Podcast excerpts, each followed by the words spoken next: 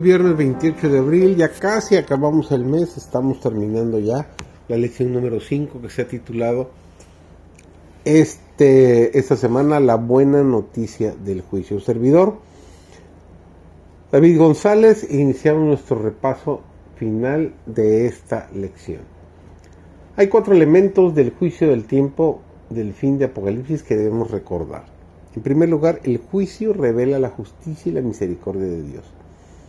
En este gran conflicto universal entre el bien y el mal, Dios finalmente responde en el juicio final las acusaciones de Satanás de que Él es un Dios injusto. En la cruz, Cristo reveló su amor ante todo el universo. Hay un precio a pagar por el pecado y Jesús fue quien lo pagó. En el juicio, Él revela su justicia y su amor al tratar con el problema del pecado.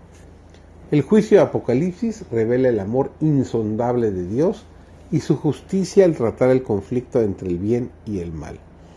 Muestra de una vez por todas, ahora y siempre, en el presente y por toda la eternidad, que el cielo no podría haber hecho nada más para salvarlos. Hay una segunda verdad eterna en los mensajes de los tres ángeles sobre el juicio que no podemos pasar por alto. El juicio ha llegado es un juicio en tiempo presente. La hora del juicio de Dios está aquí. En Apocalipsis 14:7 el ángel declara en términos inequívocos que la hora de su juicio ha llegado.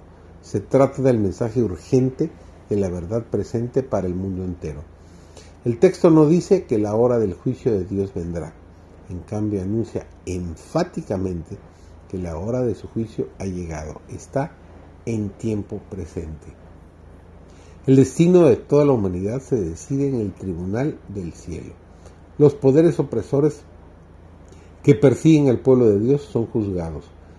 Prevalece la justicia y la verdad triunfa. En tercer lugar, el juicio revela la justicia salvadora de Jesús y su triunfo sobre los principados y potestades del infierno. Después de esto, miré y vi que había una puerta abierta en el cielo. La primera voz que oí era como de una trompeta que, hablando conmigo, dijo, sube acá y yo te mostraré las cosas que sucederán después de esta. Lo encuentras en Apocalipsis capítulo 4 y el versículo 1. Jesús nos invita a mirar a través de la puerta abierta del santuario celestial para que presenciemos las escenas eternas del gran conflicto entre el bien y el mal. Nos da una vislumbre del plan eterno de salvación a medida que se desarrolla en el cielo. La justicia exige que se pague la pena por la ley transgredida. La justicia es muy clara. Romanos capítulo 13, el versículo 23, declara que todos pecaron y están destituidos de la gloria de Dios. Romanos 6:23 agrega que la paga del pecado es muerte, pero la dádiva de Dios es vida eterna en Cristo Jesús, Señor nuestro. Es imposible salvarnos a nosotros mismos. No hay forma de que podamos salir airosos del juicio por nuestra cuenta. A la luz del juicio de Dios, la deuda que debemos es demasiado alta para pagarla.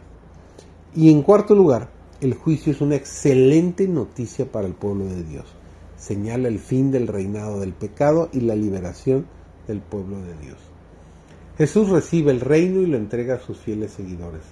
Con la alabanza más sublime y excelsa, nos postramos a sus pies y lo adoramos a través de las edades y de la eternidad. ¿Puede haber algo más emocionante que esto? Jesús está de nuestro lado en el juicio. Su vida perfecta y justa cubre nuestras imperfecciones su justicia obra dentro de nosotros para hacernos nuevos. Su gracia nos perdona, nos transforma y nos capacita para vivir una vida consagrada. El miedo se ha ido y el infierno es derrotado. Por toda la eternidad cantaremos alabanzas y daremos gloria a Jesús. Él nos redimió, Él derramó su sangre por nosotros, Él, él sacrificó su vida por nosotros, Él es nuestro Salvador redentor, cordero inmolado, sumo sacerdote, intercesor, Cristo viviente y Rey venidero. Cristo es todo lo que necesitamos y todo lo que nuestro corazón desea. Qué hermosa lección hemos tenido esta semana. Y definitivamente el que nos enjuicien es una muy buena noticia.